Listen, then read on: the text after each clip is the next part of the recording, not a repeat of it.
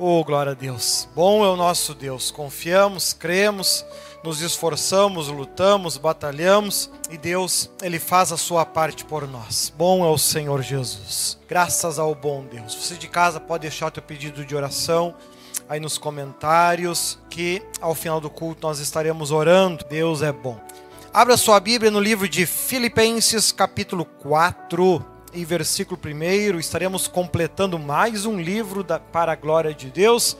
Livro de Filipenses, capítulo 4, versículo 1. Conselhos particulares, conselhos gerais, agradecimentos, saudações, enfim. O apóstolo Paulo completando então essa carta no livro de Filipenses, nessa quarta temporada da série Atitudes. Todas as demais temporadas estão disponíveis em vídeo, em podcast tem no nosso site www.ministériocristosenhor.com.br te ajudando a compreender a palavra de Deus, te ajudando a compreender os mandamentos do Senhor.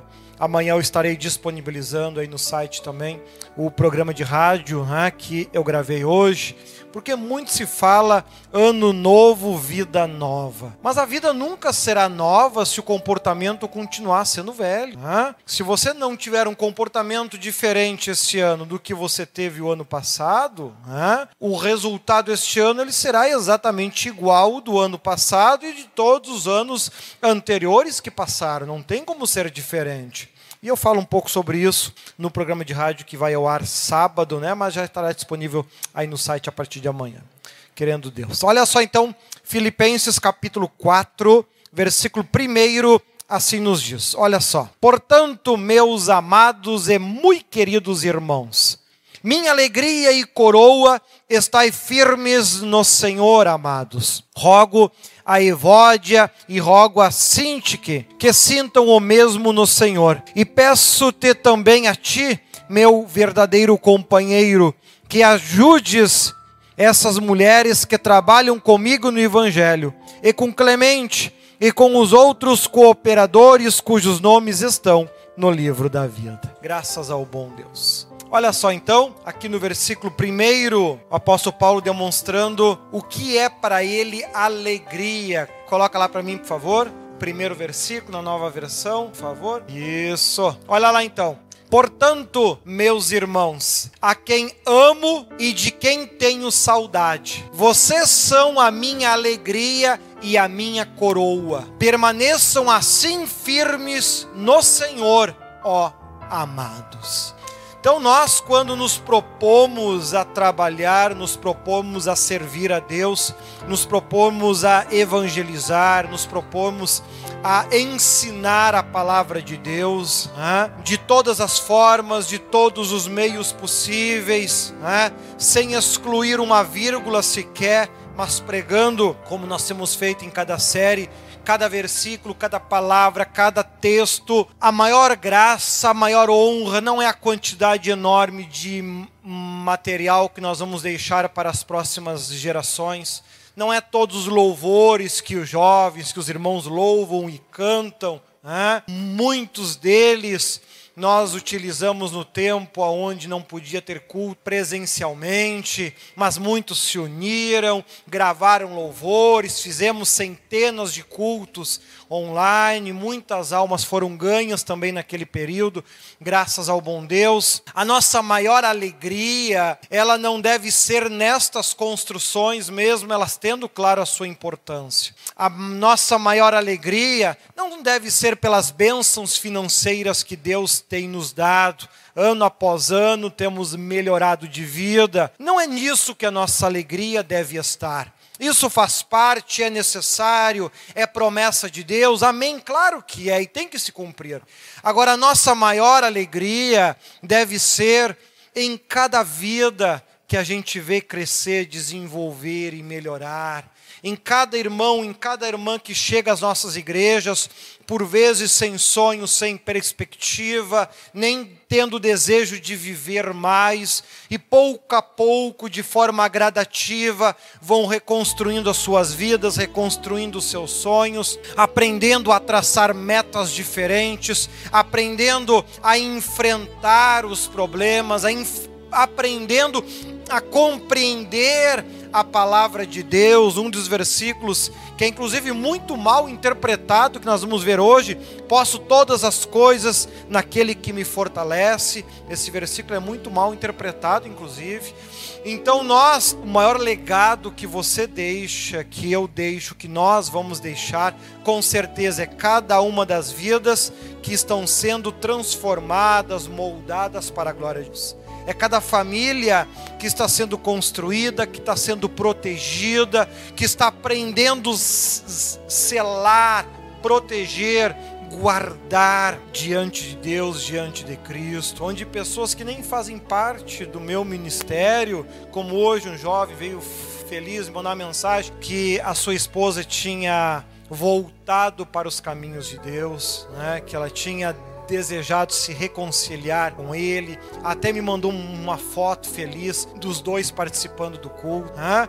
Então nós temos a graça de fazer parte de tudo isso, de fazer parte de vidas que por vezes não fazem parte do nosso aprisco, mas também têm sonhos, também têm metas, também têm desejos, né? também querem se aproximar de Deus, também querem ser felizes, também querem alcançar a vitória, alcançar a benção, alcançar a graça. Né? Aí eu já aproveitei e alertei ele, porque um dos hábitos que os crentes têm tido, e eu não vejo fundamento nisso, é de andar vestidos de preto dos pés à cabeça. Né? Ele estava tendo esse mesmo hábito, eu alertei ele, e disse, oh, só te aconselho, pelo menos na região do coração, não usa preto, senão o Espírito Santo vai ter muita dificuldade de, de trabalhar em ti e na tua esposa. Mas aí é contigo, eu aconselho, diante de, das dezenas de vezes que eu já falei com os anjos, que eu já falei com arcanjos, que eu já falei até com o próprio Senhor Jesus, é um dos conselhos que eles sempre nos dão. Evita, usa cores mais claras. Ele é agradeceu, feliz. É uma pessoa que mesmo sendo de outra igreja, que tem outros hábitos, outros costumes, né? Ele escuta, move, procura fazer e pouco a pouco Deus está aí restaurando a casa dele, o lar dele, ajudando ele nas, nas suas dificuldades. E esta com certeza é a nossa maior alegria, porque o carro que a gente compra é uma benção, claro que é, mas o dia que a gente morrer a gente não leva isso. A casa que a gente constrói é uma benção, mas o dia que a gente morrer a gente não leva também. Agora, cada uma dessas pessoas que a gente conseguir ajudar, seja fazendo parte do nosso ministério, seja sendo de outros ministérios, mas que se aproximarem de Deus e se salvarem, o dia que todos nós chegarmos no céu, cada um deles vai estar lá junto com nós. Então, o apóstolo Paulo, quando expressa aqui no versículo 1, né, esta alegria e coroa, com certeza é dá para chamar cada um de vocês de, de uma coroa nossa, porque o dia que nós chegarmos diante de Deus, cada um de vocês, em nome de Jesus, estará lá também. Hein? Graças ao bom Deus. Ali do versículo 2 e ao versículo 3, é interessante o apóstolo Paulo comentar isso. Ele é muito inteligente nas, nas, suas palavras. Eu amo estudar as cartas do apóstolo Paulo por causa disso. Veja que ele diz: Vocês são a minha coroa. Mas esta minha coroa está ausenta de problemas? Claro que não. Eu apacento seres humanos, eu não apacento anjos. E ele cita ali dois casos. Olha ali versículo 2 e versículo 3. O que eu rogo a Evódia e também a Sintique é que vivam em harmonia no Senhor. Sim, e peço a você, leal companheiro de jugo, que as ajude, pois lutaram ao meu lado na na causa do Evangelho, com Clemente e meus demais cooperadores. Os seus nomes estão no livro da vida. Então o apóstolo Paulo tinha duas irmãs, Evódia e Sintique, que lhe ajudaram muito, mas as duas tinham certas desavenças, né? aquelas diferenças de opiniões que por vezes uma tem na outra, né? Hoje em dia todas as irmãs sorriem bastante, né? são alegres, lindas, maravilhosas. É difícil então acontecer, mas, mas antigamente, quando não se tinha esse hábito, tinha umas que chegavam com a cara emburrada, pressão que dá que estava sempre braba com todo mundo. Né? Aquela, aquela irmã que entra na igreja e sai e não dá um sorriso. Né?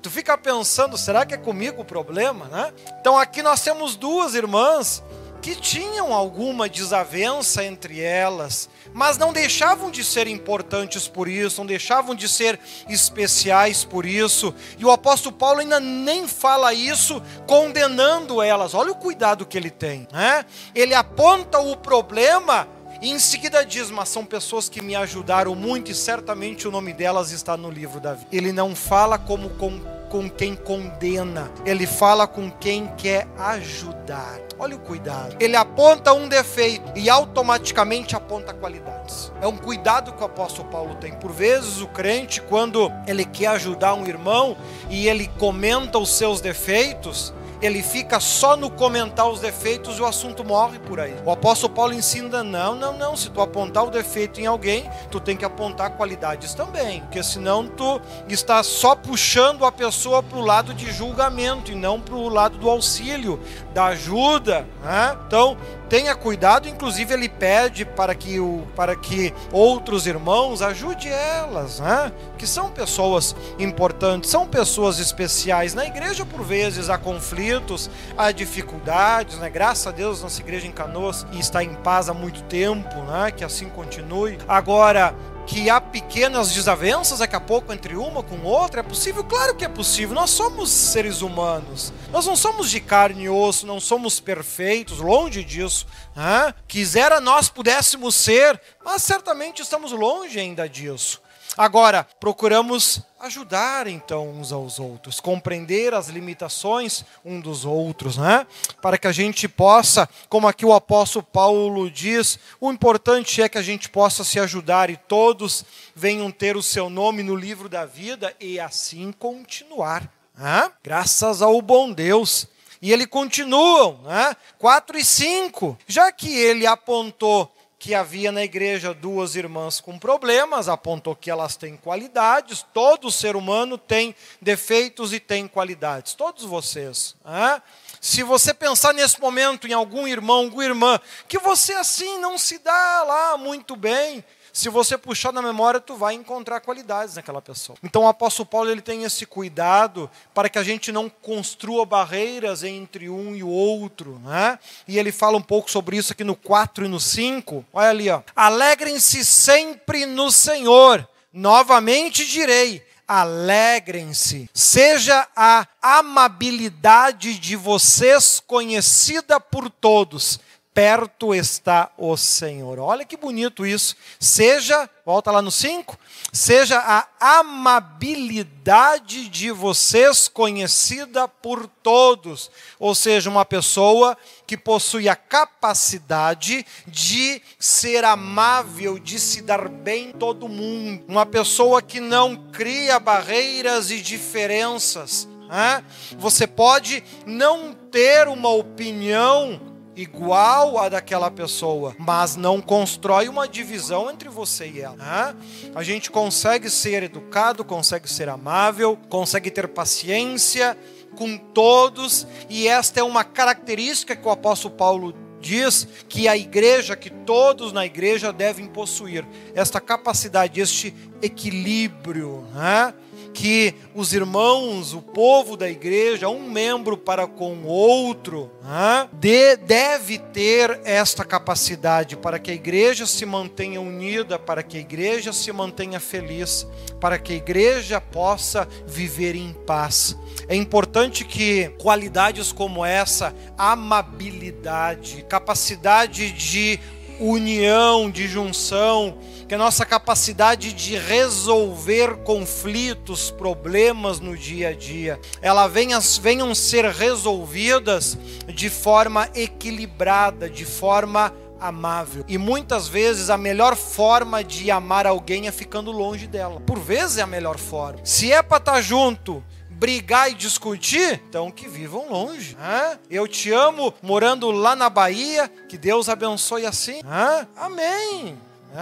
A Bíblia, inclusive, em muitos momentos nós já estudamos que ela, inclusive, nos aconselha isso nos afastarmos dessas pessoas, hein? para que a gente possa ter equilíbrio nas nossas emoções. Eu até falo no programa de rádio, né? Eu, eu, eu, digo que alguns textos é até de certa forma um atrevimento quando eu prego, porque particularmente não acredito que alguém vá, vá fazer. Eu prego simplesmente porque a Bíblia manda e para o dia que eu chegar no céu Deus não diga que eu não falei. Né? Como, por exemplo, eu cito um exemplo de casais. Quantos casais às vezes brigam e discutem? Por exemplo, que o homem ronca, ou por causa do ar-condicionado, ou porque se mexe demais de noite. E aí eu falo, inclusive, no, no programa de rádio, né? Se o problema é isso, né? por que, que não dorme então em cama separada, em quarto separado? Aí eu pergunto, o que é que tu faz com a tua mulher enquanto ela dorme? O que é que tu faz com o teu marido enquanto ele dorme? Nada. Então que diferença faz? Hã? Que diferença faz? E a Bíblia nos, nos aconselha que nós temos que cultivar é o amor e não o desprezo, cultivar a paz e não a irritabilidade. Hã? Enquanto está acordado, aí faz tudo que dá vontade, namora, vai passear, se diverte, seja feliz, já que vai dormir, ninguém faz nada dormindo mesmo, né? Então cada um durma da melhor forma que tenha um conforto melhor, uma qualidade de vida melhor, porque por vezes ficam forçando uma situação que não é compatível e vai acabar encurtando o teu tempo de vida na terra. Porque uma pessoa que não dorme direito, ela vai acabar vivendo. Isso é capacidade de resolver os problemas de uma forma que atende aos princípios e à necessidade individual de cada um. Né? Ao invés de ficar apegado a velhos conceitos, a velhas ideias que não trazem paz, que não produzem a paz, que não produzem o amor, que não produzem a paciência, que não produzem a união, que tenham atitudes de valorização, porque por vezes só vão perceber o valor que aquela pessoa tem quando morre. Aí vão viver separados, obrigados pela morte. Aí não vai estar junto mais nem acordado e nem dormindo. Então, por vezes, a gente se acostuma ao longo dos anos, ao longo da vida, a viver de uma forma errada, de uma forma incompatível, e poderíamos ter uma qualidade de vida muito. Hã? E em outros conselhos que eu dou ali no programa de rádio, aquelas, aqueles conselhos atrevidos que com certeza muita gente vai reclamar e vai xingar, não devo mais nada, essa parte eu, da minha conta eu já paguei e avisei. Hã? Então o apóstolo Paulo se preocupa, poxa, a nosso modo de viver, ele deve produzir esta amabilidade, capacidade de amar, capacidade de ter paciência, capacidade de valorizar, capacidade de sermos felizes. Hã? Perto está o Senhor. Então, nós, nós já vimos ao longo das cartas do apóstolo Paulo essa linguagem que por vezes as pessoas interpretam até de forma errônea. Hã? Quando ele fala, perto está o Senhor, ah, Dizem há dois mil anos atrás que Jesus está voltando e ele não voltou. O texto não está falando que Jesus está voltando, ele está falando que perto está o Senhor. Ou seja, você vai morrer um dia. E a partir do momento que tu morre, quem julga para onde tu vai é próprio Senhor Jesus. Ele que decide para onde tu vai. Ou seja, se ele não vir na minha geração, vai chegar o momento que eu vou me encontrar com ele. Todos que, ou, que leram esta carta do apóstolo Paulo pela primeira vez, nenhum está Todos se encontraram com Jesus, seja para ser salvo, seja para ser condenado. Então o apóstolo Paulo alerta isso: perto está o Senhor. Ou seja, o dia de nós nos encontrarmos com Ele hoje está mais perto do que estava ontem. Né? Nós até temos o hábito de comemorar mais um ano, só que na prática a gente tá, tem um ano a menos. Né? Nós temos menos um ano de vida. Né? Bom seria que eu pudesse viver mais 43 anos, aí é pouco, né? Mas uns 86 anos a mais além daquilo que eu tenho já é uma idade aceitável. Né? Agora Deus pode dizer não, 43 para ti tá bom, amém, vamos embora. Né? A questão não é a idade, a questão é o preparo. É importante que nós venhamos ter mentes está o Senhor, esta hora está chegando. Né? Quando eu comecei na igreja, lá, é, lá 39 anos, 40 anos atrás, é, que escutava quando criança esses hinos da harpa, como esse que a irmã Terezinha e o Renato cantaram, né? muitos esses louvores. Eu nem abro a harpa mais, porque, poxa, já é 40 anos que eu escuto eles, né? Já conheço a letra deles quase né? E são prazerosos. Faz 40 anos que eu escuto o mesmo louvor e eles continuam manifestando o mesmo prazer, a mesma a mesma consagração que lá atrás eles foram construídos, né? Lindo isso, né? Lindos louvores, essa capacidade de vencer a barreira do tempo. Né? Então aqui do 4 e 5, então, ele trabalha. Seja notória a todos os homens, seja visível. Né? É, ou seja, o casal, como no caso que eu citei, a felicidade, a união entre eles deve ser visível entre todos. Mas tem crente que sai se pegando no pau da igreja né? e diz: Eu vou para o céu. Para quê? Para incomodar os anjos lá em cima? Não, fica por aqui, né? Sabe que tem crente que a gente diz que Deus abençoe que tu viva uns 300 anos, né? porque do jeito que tá, vai que por misericórdia se salva. Jesus amado, vai atormentar lá em cima. Né? Vai acabar não chegando lá. Como muitos que vão lá para o amanhecer e por não se converterem acabam sendo re rebaixados para a escuridão, por exemplo. Ou seja, então é preciso que as nossas decisões, as nossas escolhas, lá na nossa casa, no nosso lar, na nossa família, venham proporcionar formas e meio que o amor e a união seja visível diante.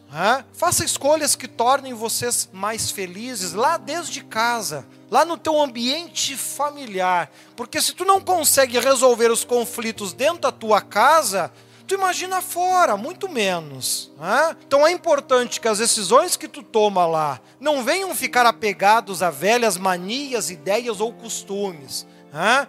Se dorme no mesmo quarto ou em quarto separado. A questão não é essa. Né? A Bíblia não, não fala nada disso. Agora ela fala que a, a vossa amabilidade, o amor entre vocês deve ser visível entre todos. Se este amor ele vai ser construído estando junto ou estando separado, quarto separado, isso é uma questão de hábito, de costume, de construção. Meu pai mesmo, no começo lá do casamento com a minha mãe, ele passava 15, 20 dias viajando e 3, 4 dias em casa e depois ia mais 15, 20 dias viajar, ou seja, né? dos 30 dias do mês, ele passava 3, 4, 5 no máximo em casa, passava 25 viajando. Então aí, casado há 50 anos, né? Enfim. Ou seja, então, a forma como tu vai construir a tua felicidade é uma escolha individual, né? Cada um tem conflitos, dificuldades, dif problemas de adaptação, enfim, né? Mas eu no programa de rádio eu exploro um pouco mais isso, né?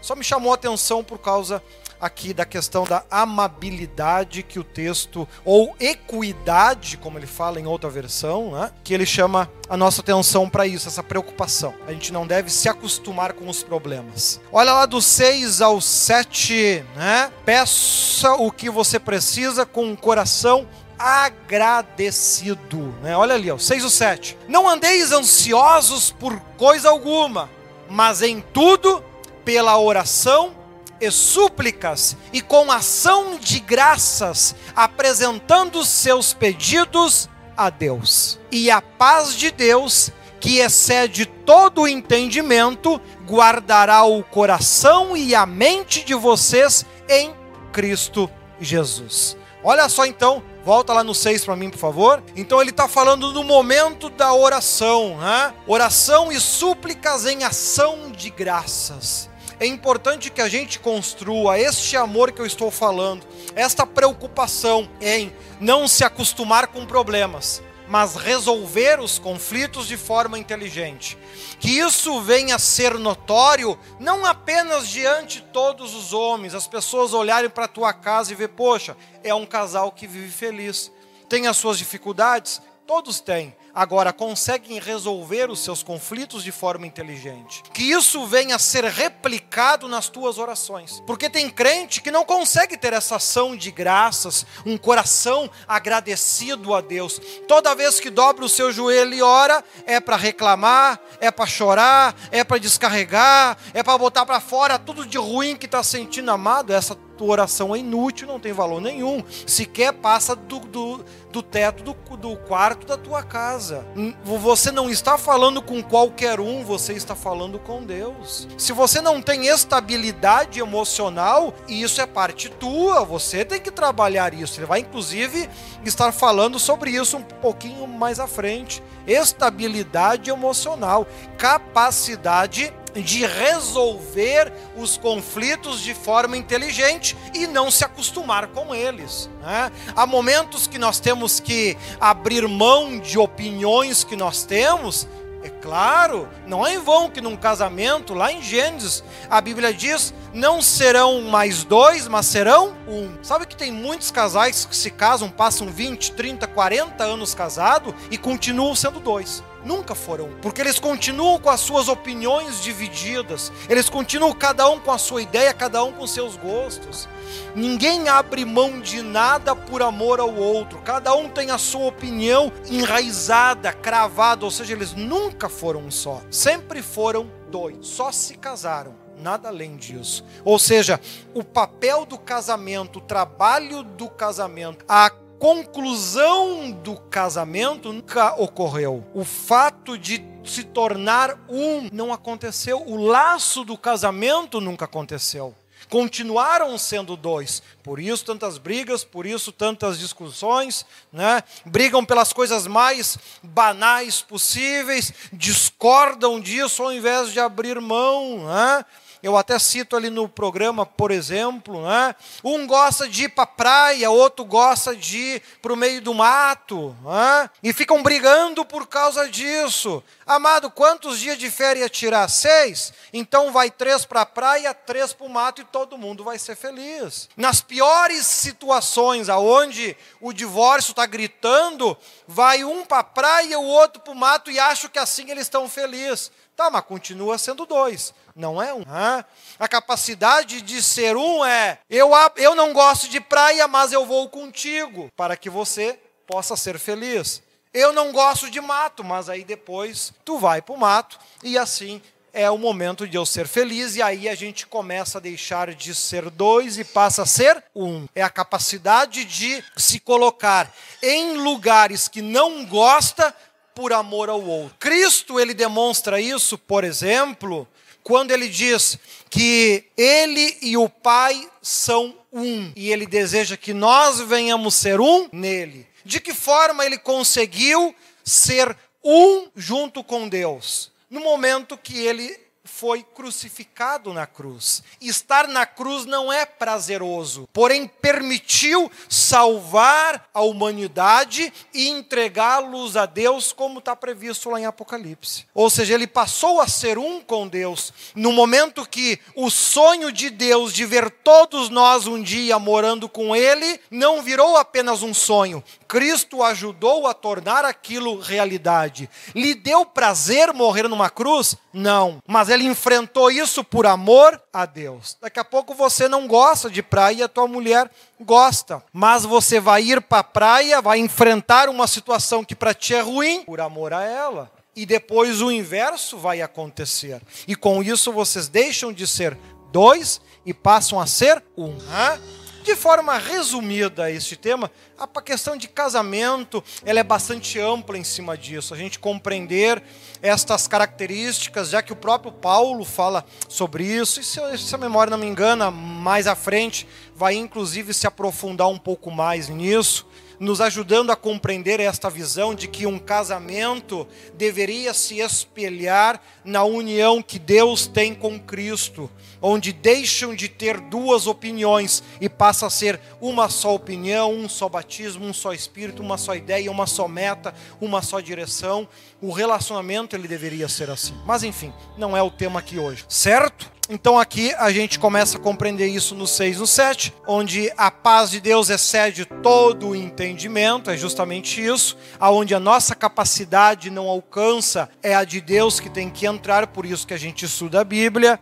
Olha o 8 e o 9. Olha o 8. E ele conclui essa primeira etapa. Ao fazer tudo isso, eu vou conseguir fazer algo. Olha só. Finalmente, irmãos, depois de tomar todos esses cuidados, tudo que for verdadeiro, tudo que for nobre, tudo que for correto, tudo que for puro, tudo que for amável, tudo que for de boa fama, se houver algo de excelente ou digno de louvor, pensem nessas coisas. Então ele e ponham em prática tudo que vocês aprenderam receberam, ouviram e viram em mim, e o Deus da paz estará com vocês. Tem caso de crente que Deus ele não passa nem na porta, o que dirá está junto. Hã? Porque não faz, não tem essas atitudes que aqui nós estamos estudando, não tem isso não tem essa capacidade de se deixar de ser dois e passar a ser um, de se colocar em umas situações que não é a que gostaria, mas vai e faz por amor a outra pessoa. Não consegue se colocar nisso, né? Acaba entrando em atrito, em choque, em briga, em discussão, e aí depois que as coisas começam a dar errado, ficam reclamando e murmurando, ou seja, maquinando pensamentos ruins. Você não vai se achegar a Deus desta forma. Não vai chegar a Deus. Porque ele diz: ao você fazer tudo isso, você vai conseguir, põe lá de novo o versículo 8. Ao fazer isso, você vai conseguir desenvolver em você a capacidade de viver em paz, sossegado. Ao você conseguir viver, pensar em tudo que é verdadeiro, nobre, correto, puro, amável, de boa fama, qualquer coisa que for excelente ou digno de louvor, é nisso que vocês vão pensar. O objetivo vai ser aquilo que ele começou a descrever lá em 1 Coríntios 13: três qualidades principais nós temos que ter. Né? Lá em Mateus ele, ele desenvolve, lá nas bem-aventuranças, nove qualidades que nós devemos ter. Porém, de todas essas qualidades, em Coríntios ele diz que três são as principais: a fé, o amor, a esperança. Porém, entre estas três, o amor sempre deve estar na frente. Né? Porque quando você faz isso, você consegue viver em paz. Né? Você consegue viver com mais tranquilidade, como ele completa aqui no versículo 9. Né? E aí ele muda aqui um pouco de assunto, e ali no versículo 10 e no versículo 11 ele descreve um pouco a sua situação, agradecendo a este povo, olha ali versículo 10: Alegro-me grandemente no Senhor, porque finalmente vocês renovaram o seu interesse por mim. De fato, vocês já se interessavam, mas não tinham oportunidade para demonstrá-lo. Não estou dizendo isso porque esteja necessitado, pois aprendi a adaptar-me a toda e qualquer circunstância. Então aqui ele está fazendo um agradecimento ao povo de Filipenses, né, que é um povo que se preocupava muito com ele, que enviavam constantemente as ajudas ao apóstolo Paulo, né, como nós vimos inclusive em mais detalhes no capítulo 3, onde o povo enviava as suas ofertas, seus dízimos, seus votos, as suas doações, enviava o apóstolo Paulo e ele aqui está agradecendo pelo carinho, pelo amor que este povo sempre teve para com ele, mesmo ele estando distante, preso, não tendo como ir até eles, é? mesmo ele não estando ali junto dos obreiros e dos membros o tempo todo, os obreiros, membros permaneciam firmes, fiéis,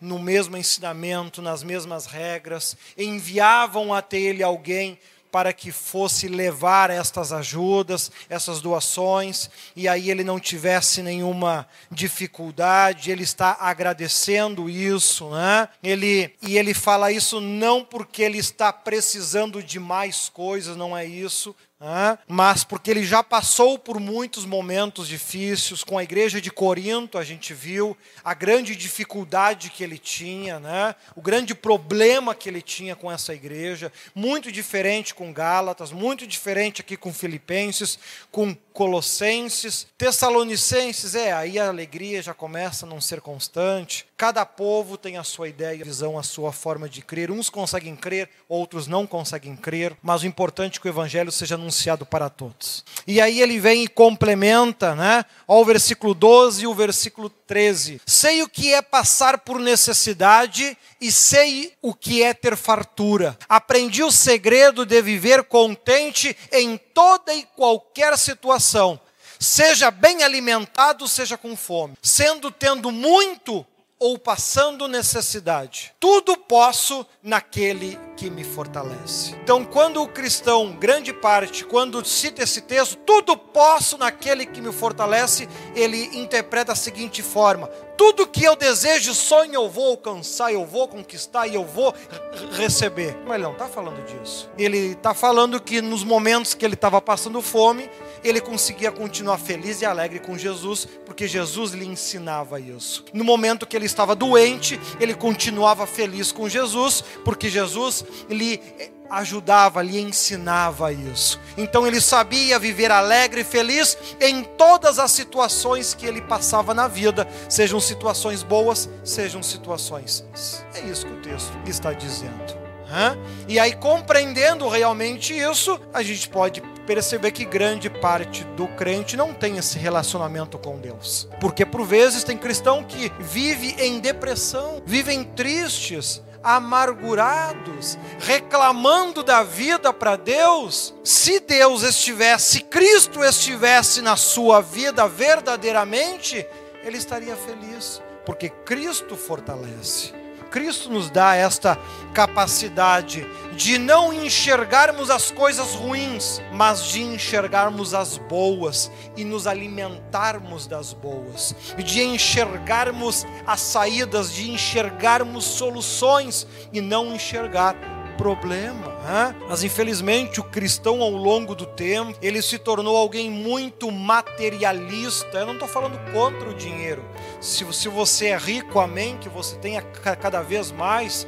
Se você sonha em ter uma vida melhor, amém, que Deus te abençoe, que tu consiga. Não é essa a questão. A questão é que eu tenho que aprender a ser feliz tendo muito ou tendo pouco. Porque se Jesus está na minha vida, eu vivo feliz com pouco ou com muito. Se Jesus está na minha vida, eu vivo feliz saudável ou doente. Se Jesus está na minha vida, eu vivo feliz estando em paz ou estando em guerra. Não importa a situação, a minha alegria é real com Cristo. E se Cristo está em mim, e ele fala nova criatura é, justamente, quando eu oro, quando eu clamo, eu não faço uma oração de desespero, eu faço uma oração de agradecimento. Jesus, muito obrigado por esse momento difícil da minha vida, tu me ensinar a continuar confiando em ti. Obrigado por nesse momento de dificuldade, tu me ajudar a continuar sentindo felicidade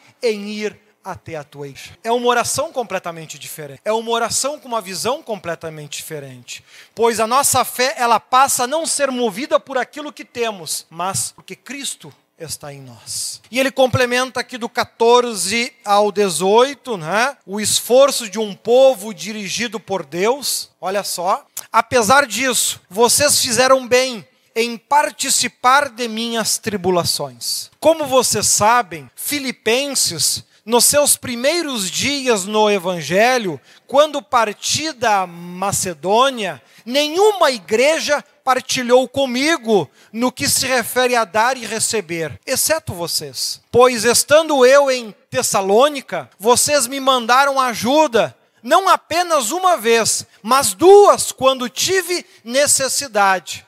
Olha aí, já deu uma pista do que tu vai estudar lá em Tessalonicenses. Não que eu esteja procurando ofertas, mas o que pode ser creditado na conta de vocês. Recebi tudo e o que tenho é mais que suficiente.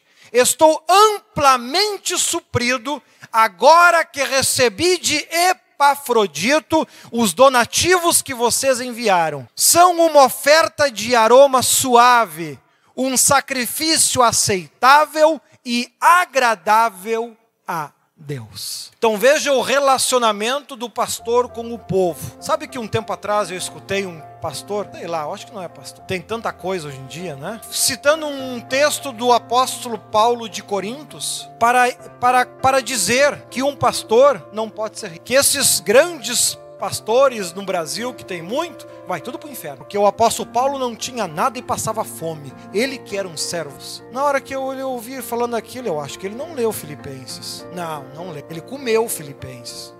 Ele comeu Gálatas, ele não leu esses livros, ele leu três versículos e achou que entende a Bíblia. Eu disse, amado, a gente enfrenta problemas, a gente enfrenta dificuldades, a gente enfrenta lutas, muitas eu enfrentei nos 20 e tantos anos que eu estou aqui, seja na parte de saúde, seja na parte financeira e em todas as demais áreas da minha vida, eu já tive perda em todas elas, graças a Deus por isso. E o apóstolo Paulo enfrentou isso, enfrentou essas dificuldades, enfrentou esses problemas. Agora, ele estava agora vivendo um momento de grande fartura, de grande abundância. E a igreja não ficou triste, brabo, ou pararam de ajudar ele. Não, mandaram um irmão com mais ajuda ainda para ele. Né? Ou seja, se tem bastante, que continue tendo né? Porque o amanhã daqui a pouco tem alguma dificuldade, já tem como fazer a obra. em Tessalônica, que nós vamos ver ainda mais à frente, né? Já foi um trabalho muito mais difícil, né? Então é importante que a gente tenha em mente isso, poxa, né? Que o, a nossa visão, como ele está falando desde o primeiro versículo, não seja dinheiro. Não é esta visão, porque senão daqui a pouco eu só vou pregar lá na igreja as se me pagar tantos mil, senão eu não vou. Não estou criticando quem cobra, quem, cada um faz da forma que acha melhor. Né? Agora, é importante que a gente não tenha apego a essas coisas. Elas são uma necessidade? São. É preciso? É. Tem que falar? Tem. Tem que ensinar? Tem. Né? E cada lugar você enfrenta uma realidade completamente diferente. Mas nós temos, nós como obreiros, nós como membros, nós como participantes do Evangelho, nós temos que lembrar dos nossos pastores, temos que lembrar dos, dos servos de Deus, né? que tem os seus defeitos enormes. Eu digo, eu tenho muitos defeitos. Agora, eu estou convicto de cada um e a cada dia tento melhorar em cada um deles. É fácil? Claro que não. Se fosse fácil, eu já tinha nascido antes. Ainda não estou caminhando em cima da água, então não estou perfeito. Né? Pedro, que tinha um monte de defeito, caminhou em cima da água. Aí pergunta para esses crentes santos: quantos metros já andaram em cima da água? Pedro, negando Jesus, caminhou em cima da água. E os, e os crentes perfeitos já caminharam quantos metros? Pois é. Apontar é fácil, o difícil é se espelhar. Hein? Então nós temos que não nos preocupar com os defeitos um dos outros. Nós não estamos aqui para enxergar defeitos, estamos aqui para enxergar qualidades, descobrir talentos e ajudar a cada um de vocês a desenvolverem esses talentos. Hein? Para que somente aquilo que é bom exista entre nós. Então, ele demonstra ali esse relacionamento do 14 ao 18, desse relacionamento que ele conseguiu ter com Filipenses, que ele conseguiu ter com Gálatas, uma igreja que não olhava para aquilo que ele tinha, se esforçavam, Deus abençoou, vamos continuar sendo fiel. Isso não é uma novidade do Novo Testamento.